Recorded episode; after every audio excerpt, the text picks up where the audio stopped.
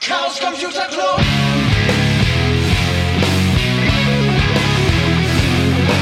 If you want things to get better, you're to have to stand for something. Ihr hört die 51. Folge der Sibyllinischen Neuigkeiten. Wir schreiben den 28. Dezember und in dieser Folge werfen wir einen kleinen Blick in die CTF-Welt. Dazu begrüße ich Paddy und Lutz. Hallöchen. Hallo. Freut mich, dass ihr beiden hier in unserem Podcast zu Gast seid. Und ja, als erstes wäre es, glaube ich, mal ganz sinnvoll, überhaupt zu erklären, was CTF eigentlich bedeutet und wie ihr beiden dazu ähm, gekommen seid. Patrick. Nein, gar nicht Patrick. Lutz. Hi. Und der andere heißt auch nicht Patrick, sondern Paddy. Meine Güte. Die Namenskollision ähm, in unserem Hackerspace. Naja, wie auch immer. Lutz.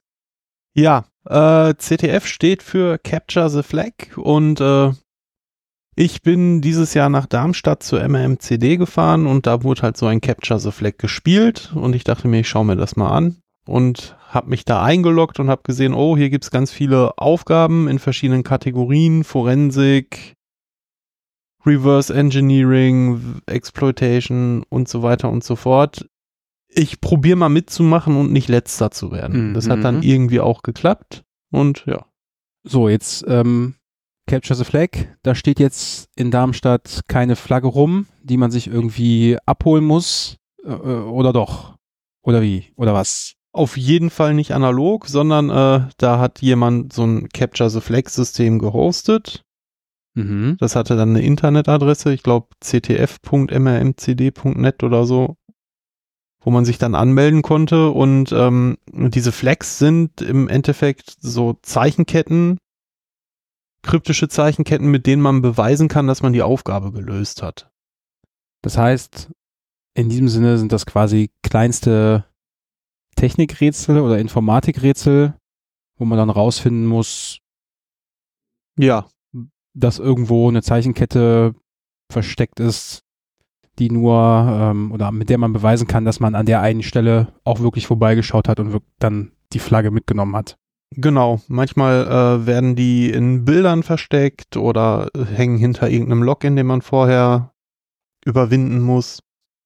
Und äh, da habe ich jetzt gelernt, das ist dann dieses klassische Jeopardy-Style Capture the Flag, wo es verschiedene Kategorien gibt und dafür Punkte bekommen kann. Da ist dann auch immer irgendwer verantwortlich und hat die Aufgaben zusammengestellt und hat dann auch die Rangliste wo man seine Flags, die man gefunden hat, einreichen kann und dann kriegt man da Punkte für und dann kann man am Ende gucken, wer hat die meisten Rätsel gelöst, war das ein Team, war das eine Einzelperson und ja.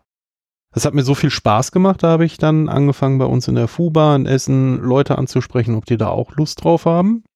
Und dabei hast du einen Paddy gefunden. Ja, Genau. Wie bist du denn zum Capture the Flag gekommen? ähm, ich bin drüber, äh, über IT-Security bin ich dran gekommen. Vor ungefähr, weiß ich nicht, zwei, drei Jahren habe ich äh, mit den ähm, Capture the Flag-Geschichten losgelegt über TryHackney. Da geht's über äh, Räume, über Maschinen, die dann halt zu hacken sind. Und ähm, ich stand erst wie der Ochs vom Baum. Mit der Zeit äh, wurde es dann immer klarer, wenn man halt so langsam beginnt, die Sachen zu verstehen und tiefer reinzukommen. Und äh, ich habe halt mein Herz so ein bisschen an diese ähm, kompletten Maschinen verloren. Also weniger an die Jeopardy-Geschichten, sondern halt komplett an äh, ans Hacken von Maschinen. Mhm. Ähm, wenn wir jetzt so von Jeopardy sprechen, sagst du ja gerade schon, das sind irgendwie so kleinere Aufgaben. Jetzt habe ich schon mal in diesem Informatik-Universum gesehen, dass es sowas gibt wie Cäsar-Verschlüsselung. Kennen wir ja alle diese Mhm. zwei Scheiben, die man gegeneinander rotiert. Ähm, und mit einem bekannten Schlüssel kriegt man ja per Hand, jetzt ohne Computer, relativ zügig raus, ähm, was in diesem verschlüsselten Text steht. Sind das dann so Aufgaben, also so, so die Kleinstaufgaben für Anfänger, kann man sich das so vorstellen? Ja, also ähm, beim Pico CTF, da gibt es ganz viele kleine Aufgaben auch für Einsteiger und da war diese Cäsar-Verschlüsselung zum Beispiel auch eine der Aufgaben, Okay, und die man lösen musste. dann ist natürlich jetzt für uns und wahrscheinlich auch für alle, die diesen Podcast hier hören, klar, wenn wir den Schlüssel nicht mehr kennen, So, es gibt natürlich jetzt noch ein paar äh, Rotationen, die nicht so viel Sinn machen. ähm, dann programmieren wir unseren Computer so, dass er eben alle Möglichkeiten der Rotation eben schnell einmal durchrechnet und uns ausgibt. Und dann sehen wir relativ schnell, was jetzt eigentlich der äh, das Fleck gewesen ist. Genau. Eine Brute Force. Ja, klassisch Brute Force. Ähm, gibt's das, also nein, die Brute Force, das kennen wir ja auch sowieso grundsätzlich von irgendwelchen anderen Passwörtern. Jetzt haben wir ja äh, vorhin schon gehört, ähm, in diesem Jeopardy-Style wären dann auch noch so super einfache ähm, Pico-Challenges, sowas wie, wir haben eine ZIP-Datei, da ist ein Passwort drauf und dann ist da drin eben zum Beispiel in einem Bild oder so die Fleck versteckt und dann müsste man ebenfalls dann wieder Brute Force ähm, ja, Ja. anwenden, um da ranzukommen. Wobei, äh, bei denen ist es relativ selten, dass es eine reine Brute Force ist. Ab und zu kommt es vor, um zu prüfen, dass man die Technik auch kann. Ähm, Im Regelfall ist es aber so, dass dann ähm, irgendwelche Dictionaries oder sonstigen benutzt werden. Ähm, das sind Passworte, äh, weil es einfach nicht so lange dauert. Das sind Passwortdateien, wo häufige Passworts dann abgespeichert werden. Ähm, RockUTXT zum Beispiel. Und äh, die werden durchprobiert und dann ist das Passwort relativ weit vorne. Das heißt, wenn man die Technik richtig benutzt, ist relativ schnell das äh, Ergebnis da. Bei einer Brute Force ähm, kann es mal lange dauern. Mhm. So eine Brute Force Geschichte kann Tage, Wochen dauern, wenn man es nicht kennt und wenn es wirklich ein kompliziertes Passwort ist. Sogar ewig, was Das- bei diesen Dictionary-Geschichten nicht der Fall ist. Das bedeutet dann, dass die Leute, die Aufgaben für solche Events erstellen, auch darauf achten, dass das mit der richtigen Technik in einer endlichen Zeit zu schaffen ist. ja, es auch so ein bisschen pädagogischen Hintergrund hat. Denn ähm, in der letzten Folge, wo Enrico hier zu Gast war, da ging es ja auch um Brute Force, um das Passwort für den Bootloader zu kriegen. Und da kam ja dann hinterher raus, ähm, dass er bei vier Zeichen abgebrochen hat und das zeitlich einfach nicht geklappt hätte mit den Rechenkapazitäten. Und deswegen ja bei der Aktion in der äh, Side-Channel-Attacke ausgeführt wurde, um an das Passwort zu kommen. Okay, also ähm, ich merke schon, es gibt so verschiedene Levels, auf denen man sich dort bewegen kann. Pico, CTF, so Ja, das ist einfach Informatikrätsel, weiß ich nicht, Anfang Studium oder so.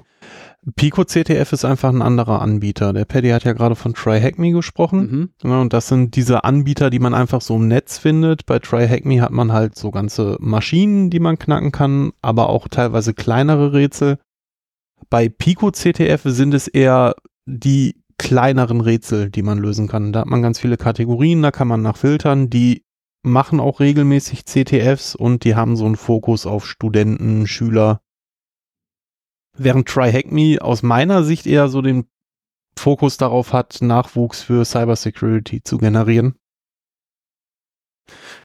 So ein bisschen professioneller aufgezogen. Wo mehr Richtung Pentest. Okay, da Wobei- sagtest du ja dann gerade schon, da hat man dann nicht irgendwie einen verschlüsselten einen String, sondern da ist eine komplette VM, die da irgendwo vor sich hin wabert und da gilt es dann, die Flag irgendwie aus dem Root Home Directory rauszukriegen. So, jetzt stellen wir uns mal vor, wir wollen das machen. Wie würden wir dann jetzt vorgehen, um an die Datei, die da irgendwo im Root-Verzeichnis ist, zu kommen? Ach so, bei der ganzen Maschine. Ich war jetzt gerade noch ganz kurz bei der Stelle mit dem Pico ZDF, das von der Carnegie Mellon, von der Universität. Mhm. Und äh, da geht's ums Heranführen ans Thema. Ähm, TryHackMe ist halt schon Ecke, es soll Spaß machen. Mit dem äh, Heranziehen für den Nachwuchs ist schon richtig. Ähm, nur ähm, die ersten Schritte, also die Carnegie Mellon, es macht Spaß. Also die Dinger sind echt schön. Also die Pico CTF sind ein guter Einstieg. Bei der Klamotte mit den kompletten Rechnern dann geht man ein bisschen hin wie beim Pentest. Das heißt, am Anfang ähm, schaut man sich die Maschine an, schaut an, was läuft auf der Maschine, das nennt sich Enumerieren. Welche Dienste laufen auf der Maschine? Kann man von den Diensten äh, gucken, welche Software dahinter steht, welche Versionsnummern haben die? Je nachdem, wie Maschinen reagieren, wie die Zeichenketten gestellt sind, erkennt man schon, was ist das für ein Gerät, was dahinter ist. Manche Maschinen gehen auch hin und sagen, hallo, ich bin Versionsnummer sowieso, sowieso, sowieso. Das ist dann ganz einfach. Vor allen Dingen sehr schön ist es, wenn man dann auch noch sieht, aha, das ist ein Dienst, der hat eine Vulnerability. Darum geht's, diese Vulnerabilities zu finden. Mhm. Ähm, der zweite Schritt ist dann halt, diese Vulnerability zu, exploiten, um eine Shell auf der Maschine zu bekommen.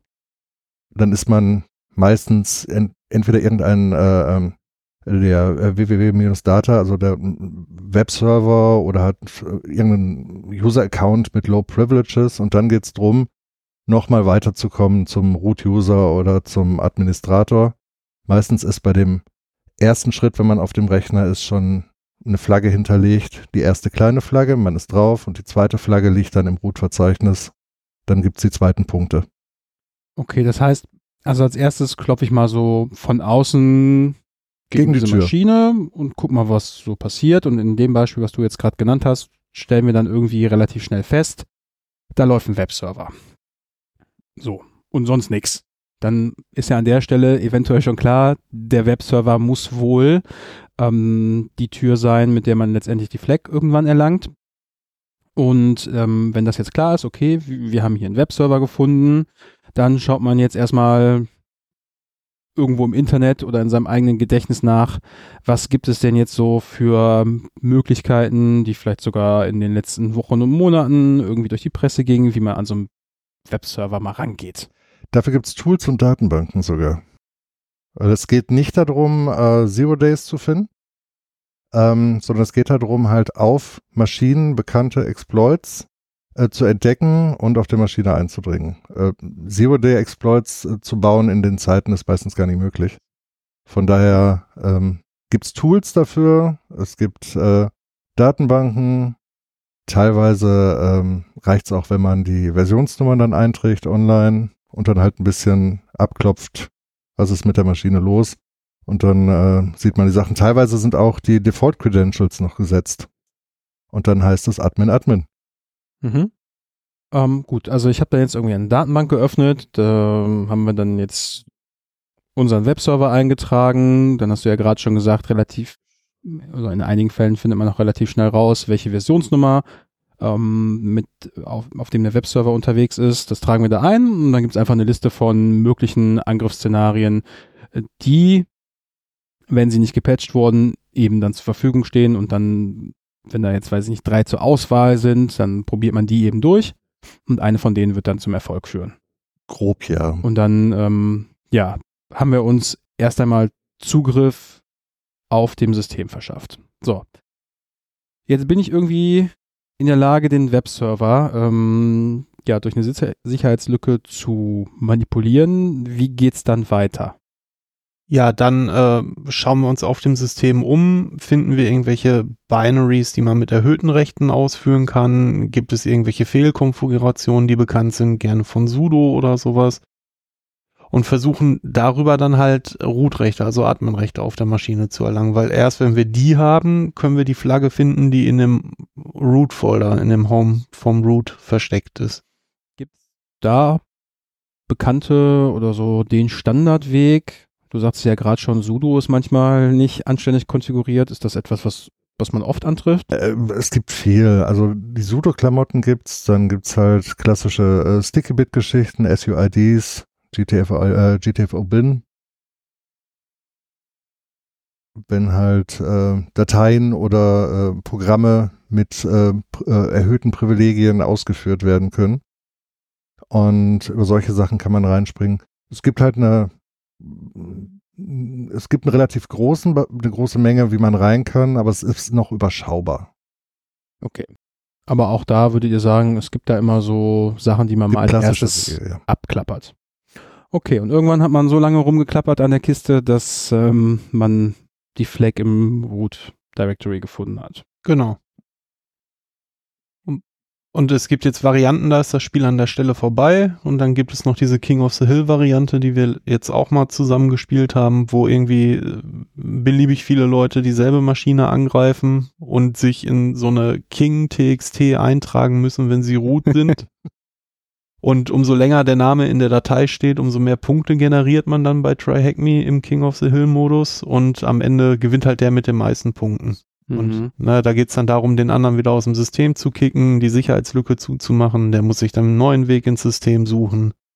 Okay, das heißt, hier wäre so eine Maschine so präpariert, dass es da mehrere Wege Genau. gibt und ähm, das Team läuft dann zusammen los, findet vielleicht einen Weg oder vielleicht sogar direkt mehrere und ähm, wenn man das geschafft hat, ist der erste Schritt, den Weg zu nageln, sich da in der Datei einzutragen, so dass man möglichst lange ähm, King of the Hill ist. Genau. Ja, wie weit seid ihr da gekommen? Also ähm, ich bin ja CTF und Cyber Security Beginner und befasse mich mehr so mit den Grundlagen. Der Paddy macht da schon ein bisschen länger drin rum. Dementsprechend äh, habe ich den zweiten Platz gemacht, als wir da zu zweit gespielt haben. Aber äh, es war eine lustige Erfahrung. Am Ende haben wir mal verglichen, wer hat welche Sachen probiert, um überhaupt ins System zu kommen. Dann habe ich eine SQL-Injection gefunden, die er nicht gesehen hat. Und er hat auf dem FTP den anonymen Login probiert, wo ich mir dachte, das brauche ich gar nicht probieren, der ist eh nicht offen. War aber doch. Naja, und äh, so kommt dann das eine zum anderen. Also es ist immer wieder eine Lernerfahrung. Jetzt habt ihr beide ja schon öfter von Cybersecurity gesprochen. Wie passen denn jetzt auf der einen Seite Capture the Flag und Cybersecurity zusammen? Möchtest du, soll ich? Mach du mal ruhig. Ähm, ich mache im Moment ein OCP, also ein Zertifikat. Und äh, da sind, ähm, es, es, es- es geht im Endeffekt darum, ähm, die, das Blue Team, also die, die Sicherheitsabteilung der Unternehmen, die sich darum kümmern, die Systeme zu sichern, dadurch zu unterstützen, dass man halt als Red Team hingeht und die Maschinen abklopft, versucht einzudringen, äh, die Wege zu finden, nachher die Berichte abzugeben und zu sagen, hier, da seid ihr offen, da müsst ihr was machen. Und ähm, die Sachen lernt man dadurch, dass man spielt, dass man eine Maschine nach der anderen macht, dass man jede Macke kennt, dass man äh, mit allen Wassern gewaschen ist, wie es quasi so schön heißt. Und äh, da sind die Sachen halb realistisch äh, äh, im Rahmen dessen, dass manche Sachen heutzutage so nicht mehr funktionieren, aber dass sie die Einstiege sind, zu verstehen, wie macht man's, wie funktioniert's, welche Sachen können offen sein. Und an der Stelle ist es halt der Weg in die Cybersecurity ähm, auf der roten Seite, also halt auf der Angreiferseite, aber auch gleichzeitig auf der Seite der Verteidiger, die dann wissen, wo kann was passieren. Das heißt, wenn ich irgendwo eindringen kann, weiß ich auch ganz genau, an welchen Stellen muss ich zumachen.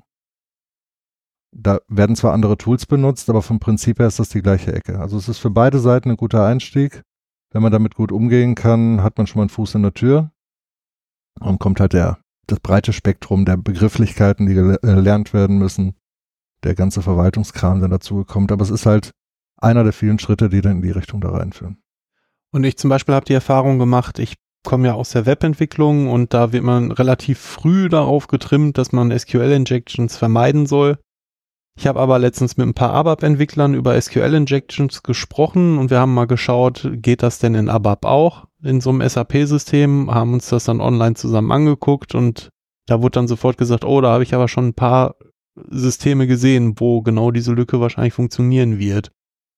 Ne, also für mich ist es so, ich lerne eine ganze Menge bei. Das ist nicht mein Berufszweig. Ich mache das so Hobby.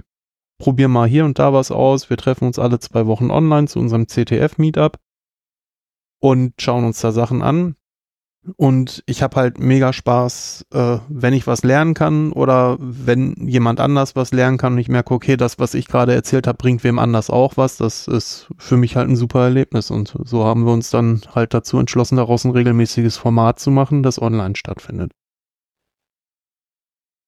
Das bedeutet, dass CTF ist im Prinzip ein anderer Blickwinkel auf die Sicherheit von Computersystemen und wenn man weiß oder an ja selber quasi Lücken gefunden hat oder nachvollziehen konnte, dann weiß man auch ganz genau, was muss ich tun, damit das hier in einem Produktivsystem eben nicht passiert und ähm, die Computersysteme das tun, was sie sollen.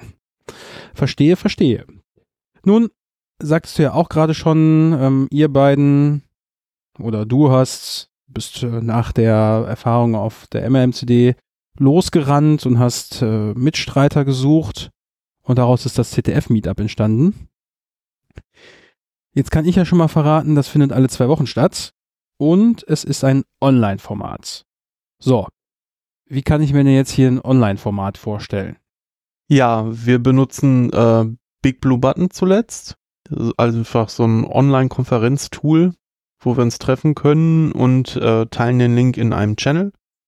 Und jeder, der zu dem Tag Zeit hat, alle zwei Wochen donnerstags, das nächste Mal am äh, Vierten. 4. Januar, äh, treffen wir uns dann abends online und äh, haben uns vorher wahrscheinlich schon ein Thema rausgesucht, über das wir reden wollen. Und da haben wir uns schon mal mit Nmap befasst, einen Portscanner oder haben zusammen kleine Rätsel bei Pico CTF gelöst, haben uns äh, äh, SQLs.